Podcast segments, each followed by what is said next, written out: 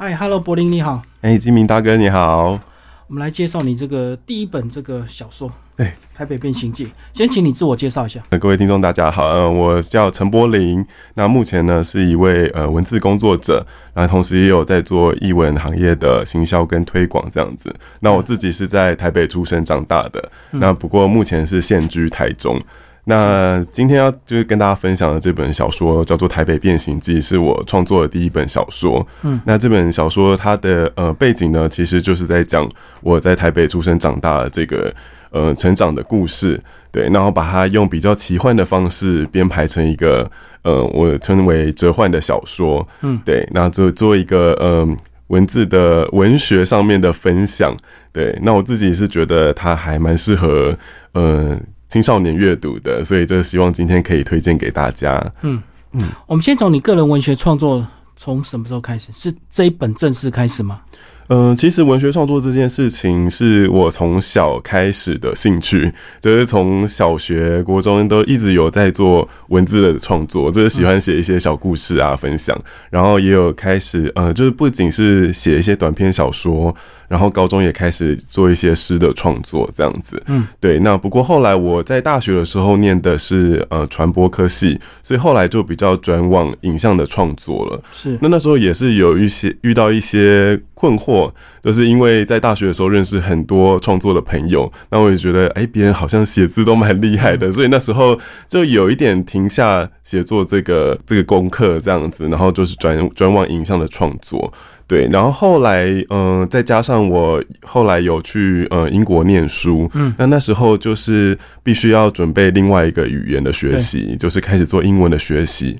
那这个时候呢，就发现，诶，在英文上面它不太是我的母语，所以在表达上面就变得必须要切换成另外一种语言模式来做表达。那那个时候也就比较少进行创作。那这本小说也是因为这样子的关系，我在从英国回来之后才开始做小说的创作。那那时候就是，嗯，因为。中间隔了，就比如说我刚刚讲，从大学是做影像的，然后在英国的时候也比较少做文字创作，所以一回来台湾，回到我的城市台北这边的时候，开始做文字创作的时候，就一发不可收拾的把这本小说写出来了。对，这大概是我自己的文学历程这样子。好，那我们就先从二零一三年这个英国念书这段时间，你是念传播相关的硕士吗？嗯，我是念行销，对，算是市场沟通啦，我们是这样讲，嗯，对，就是 marketing communication，对。那是有特别的原因吗？基本上就是兴趣啦，就是喜欢行销、广告行销这个产业，那也希望可以去国外做学习跟尝试。对，那那时候，嗯，的确是在英国这边有发现很多新的东西，就包括。嗯，因为我从小是在台北长大，那其实去英国念书算是我第一次离乡背景到另外一个城市生活这么久的时间。然后在英国那边也遇到很多来自于不同国家的同学们，大家的生活背景、嗯，文化背景，然后成长背景全部都不一样。所以在那边的时候，呃，跟朋友、跟同学的相处，然后跟老师，或是在整个城市的氛围里面。对我对我来讲都是非常大的冲击，对，那这个其实是一开始没有预料到的，而且是不是也更没有预料到你从这个英国看台湾，嗯，更有感觉？对，嗯，那时候去英国的时候。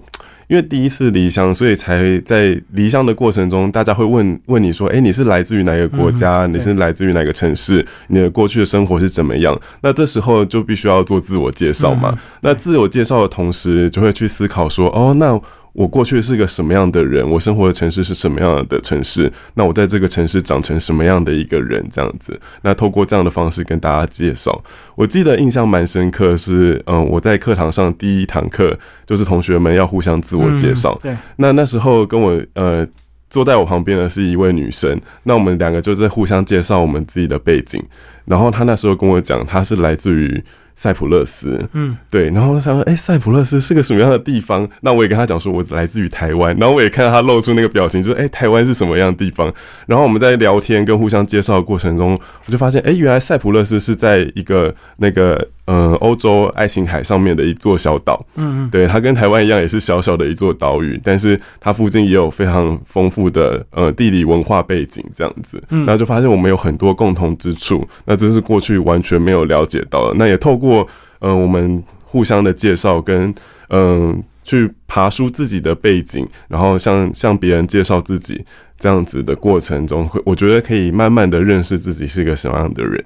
所以你那段时间有遇到大陆同学吗？呃，有非常多，因为我那时候有去念了一下，呃，念了一阵子的语言学校。那在语言学校的时候，是蛮多就是中国大陆那边的同学的。不过同学之间应该彼此还是蛮友善的了哈。对，因为我们的嗯、语言是在算是很好沟通的，对，对，所以大家也在呃文化背景上面有一定的相似程度，对，所以我觉得大家都是相处的非常愉快，这样子。嗯，好，那后来呢，就是因为二零一五年回来之后，决定要动笔写。对，嗯，那个时候的机缘是这样子，我刚回来的时候就是在求职嘛，在找工作。对，那在找工作的期间，我就呃一边阅读，然后那时候刚好看到那个台北文学奖在征件，嗯，对，每一年的年初的时候，台北文学奖会征件，那我就想说，哎、好久没有好久没有写作了，然后那个写作感觉就突然兴起，就想说，那来试试看写一篇小说好了。嗯，那一开始的时候就是想说写一篇短篇的奇幻小说好了。对，，那一开始有这样的发想，但没想到就是这样一一开始动笔之后，就源源不绝的把自己过去的生命经验整理起来，然后发展成越来越庞大的这个奇幻的世界观。然后，所以后来我呃从那个时候呃二零一五年的时候回来，呃想要投台北文学奖这个机缘开始，其实后面花了三年的时间才把现在这本小说创作出来。嗯，所以等于二零一五写到二零一八就对。对，写了三年。嗯嗯嗯，就一写下去欲罢不能。对啊，是不是过去几年的一些压抑也可以畅快的去表达出来？包括你讲语言在沟通转换上的一些这个窘境，这样子。嗯，是没有错。所以我觉得这本算是呃整理了。二零一八年算是我大概二十九岁到三十岁这个年龄左右之前的呃这个三十岁以前的人生阶段，对，所以我觉得这个小说嗯、算是整理了一位我自己这样讲是有点不好意思啊，但是就是一位青少年他在自我自我的萌芽的阶段所遇到一些困境，然后以及一些呃嗯自我的思索，这样，所以我觉得嗯，如果有遇到这样处境的朋友，在阅读这本小说上面，应该也会是蛮有共鸣的。好，那接下来我们就来讲这个书的一开始呢，诶，乍看之下好像跟一个文学名著很像，对不对？卡夫卡的《变形记》，所以嗯其实你就是以他这样子为引，来导引出他后续的很多梦。嗯，没有错。嗯那呃，在主题上面，其实呃有两本书对我蛮有启发的，在这本创作上面。是，那第一本的话是卡妙的《异乡人》，嗯嗯，对，那第二本的话就是卡夫卡的《变形记》，这对这两本其实讨论的很重要的核心主题都是在讲人的存在这件事情。对，那嗯，这边是不是简单跟大家分享一下？呃，卡妙的《异乡人》这个故事呢，他就是一位男生，他在嗯。他在一独自一个人在城市里面生活，那他妈妈呢是在呃遥远的故乡，嗯然后在养老院里面生活。那有一天呢，这位男主角他就接到一通电话，是养老院打来的，说他妈妈过世了，所以他就是马上跟公司请假，然后奔丧。前往就是他的故乡，然后送妈妈最后一程这样子。但是我们应该都可以理解说，嗯，当你突然收到这样子噩耗的时候，其实你心里是很复杂的，甚至在表面上的情绪你是很难看得出来。呃，马上会有那个悲伤情绪，因为有太多的世世俗的东西要处理了。嗯所以他在奔丧的过程中，他其实处理了妈妈的后事，但是都都没有流露出悲伤的情绪。对，那我们还不知道这个主角他心里是个什么样的感觉，他可能有一些很复杂的情感，可是，在故事的表面上看不出来他在对于妈妈的死亡有任何的情绪。那后来呢？因为他保持着这样子的情绪过生活，那在故事的中间，他一不小心就误杀了嗯呃陌生人。那因为这样的关系，他就被送进了法院。那在法院审判的过程中呢，但原本应该是针对这个事件本身，就是他杀人这个事件本身去做裁判。可是到最后，不知道为什么大家开始对他的人格去做批判，就说：“诶，妈妈过世的时候，他都没有哭，他是不是一个没血没泪的人？” 对，那这个这个过程中呢，就会去思考说，那什么样的人的存在，他才是真的没血没泪，还是他其实有自我呃的内心的一些情感，只是他没有在表面上表达出来这样子？那他就是一篇这样子的故事，在探讨。呃，一个人他的内心的存在跟呃他在社会上的处境，对，那这是卡妙的一乡人。然后另外的话，就是跟这本书的名字上面比较有相关的卡夫卡的《变形记》。那这本也是蛮经典的文学小说，那是奥匈呃帝国作家卡夫卡经典的短篇小说。嗯，那这本小说呢，就是在讲一位呃男主角。他一觉醒来，突然发现自己从人变成了一只虫子，那他就非常的紧张哦，因为嗯，过去的他就是算家里的经济支柱，每天就是固定的起床上班赚钱，然后把这些钱提供给家里的呃爸爸妈妈还有妹妹过生活，这样就是他日复一日过着这样像公务员一般的生活。那有一天他起来发现，哎，我不再是一个人了，我变成一只。社会上可能没有办法接受的虫丑陋的虫子，那他呃接下来要怎么过？那这个故事就是从这样子的呃呃开头展开，那后面的话就会是会写到一连串就是这样子，有一点奇幻，一个变成虫子的男主角，他该如何？呃，面对自己变成虫子，以及他的身边的人该如何面对他变成虫子这件事情，最后就带入很多人性的丑陋，就对。对啊，那嗯，其实这个都跟我发想这篇小说有关系。嗯，那我就是希望说，我们来思考一下，嗯，如果是一个嗯比较不一样的人。对，像我们在这两这两部小说里面所提到这两位主角，他可能在社会上跟大家的嗯印象中的道德观念啊，或是呃常态的观念上比较不一样的人，那他在现在的生活处境上面，是不是可以得到更多的宽容的对待呢？那我是从这样子的呃发想去做思考，然后开始展开我这本小说的创作。好，我知道小说都不能破梗，但是还是要请你先把大纲介绍一下，以及这个三个段落就是三段梦想，对不对？嗯，稍微描述一下。好啊，那再跟大家简单介绍一下我这本小说《台北变形记》的故事内容哦。嗯，那其实就是参考呃卡夫卡的《变形记》的呃小说，他一样，这位主角呢，他就做了一场梦，在梦里面他就变成了一只虫子。嗯，对，那他在这个这个梦境里面，这只虫子他被赋予了一个新的形体，跟他有一个新的名字。那他要在这个梦境里面呢，去呃经历他的一些呃故事，这样子。嗯，跟大家简单介绍一下这个梦里面的呃世界的背景好了。那我就是设定了呃有四座岛屿。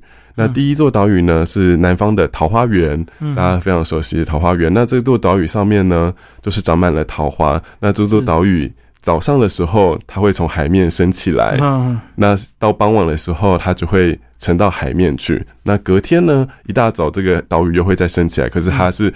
呃，所有的记忆都被洗掉，重新开始的一座岛屿。那我是希望可以透过这座岛屿来讨论一下，诶，所谓的呃起源呐，轮回是什么这样子。那第二第二个岛屿呢，是北方的奥林帕斯，它是关于一座信念的岛屿，是一座浮在天空上的岛屿。那这座岛屿上面呢，有一个叫做呃哲学的迷雾。那只要进入这个迷雾里面呢。你只要相信什么东西，它就会出现什么。嗯对，那是一个这样子的岛屿。那第三座岛屿呢，是在西边的乌托邦。那这座岛屿呢，就是呃乌托邦。我们过去呃在文字上面，大家可以理解它的这个文学的背景呢，是一座不存在的理想的的理想之地。嗯，乌托邦的概念是这样子。所以我希望透过这个岛屿呢，来讨论一下说，哎，那所谓的理想的。的集合地会是个什么样的岛屿呢？所以就是存在于这样子的故事里面。那第四座呢，是一座呃东方的岛屿，叫做亚特兰提斯。嗯，那它是讨论关于命运的岛屿，它是一座命运的岛屿，然后岛屿上充满了自然。对，但不过在故事里面一开头就告诉大家说这座岛屿已经不存在了。嗯对，那就是透过呃我们的故事的主角在这样子一个梦境里面，呃去去做呃冒险，以及他自己有想要探索的议题。对，那就是透过这样子的故事背景，呃去做呃梦境的探索。而且在探索的过程还会遇到一些虚构的人物或小说型的人物出现对，里面也有呃安插了一些其他的主角。那我觉得这个跟我们一般呃平常在生活的时候一样，就是我们每个人都有自己想要探索的议题。那我就是设定了不同的主角来到这个梦境里面去追寻呃去探索自己的呃生命中所要面对的一些问题，这样子。好，书的内容除了很折换之外，你在设计上也非常巧妙。那有两个亮点。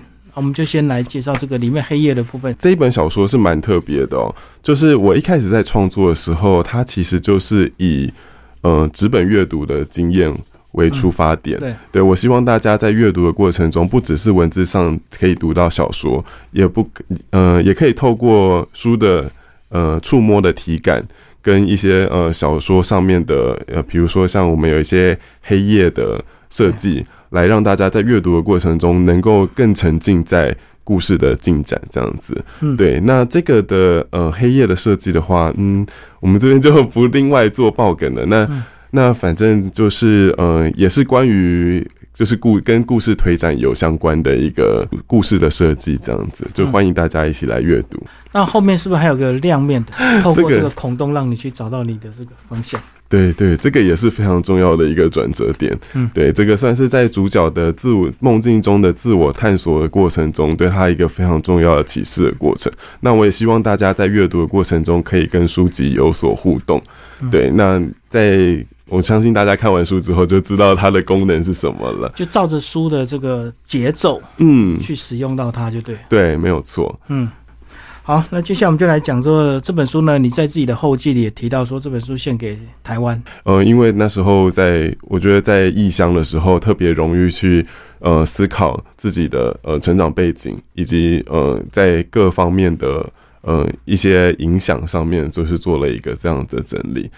对，所以比较算是献给自我。的一个算算是我们这一个同一辈的，因为我自己是一九八八年出生的，献给我们这一辈在台北成长的嗯朋友们的一本小说，这样子。你觉得你们这一辈有什么共同的特点吗？嗯嗯，有些人说是失落的年轻人，你觉得嘞？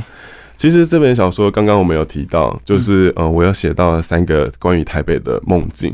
对，那这个梦境里面其实有很重要的一个元素叫做捷运。嗯，对，那这个捷运，嗯，我后记里面也有稍微提到，我是一九八八年出生的，在我出生的这一年，就是嗯，之前台北的交通方式都是铁路嘛，相信吉米大哥也都有印象深刻。呃，在这在这个之前，台北的捷运，呃，交通网络是以呃火车火车为主。那我记得我妈妈有跟我讲，她在就是怀我的时候。搭上了台铁淡水线的最后一班列车，就拆迁的最后一班。对，最后一班，然后后来就停驶了，然后淡水线这条线那个火车线就拆掉了，就变捷运线了。对，然后中间就经历了很长一段台北交通的黑暗期。对，我记得我小时候，嗯，年纪很小的时候，因为我妈在那个重庆南路的公司上班。那我记得小时候，妈妈就是呃，妈妈的同事就会从 从幼稚园接我下课，然后到公司，然后跟妈妈一起从重庆南路回到市营的家。那那个呃，我们回家就是从中华路那边搭公车，然后一路沿着延平北路到市林这样子，然后中间都是因为那时候在盖捷运，所以台北的交通非常的拥挤，就所有的车都挤在小小的道路上。对，那在经历经历过这样子的交通黑暗期之后。嗯，台北的捷运在一九九六年的时候就重新开通，就陆续的有不同的捷运线开通。那我在上高中的时候，就是很重要的，就是搭捷捷运上课这样子。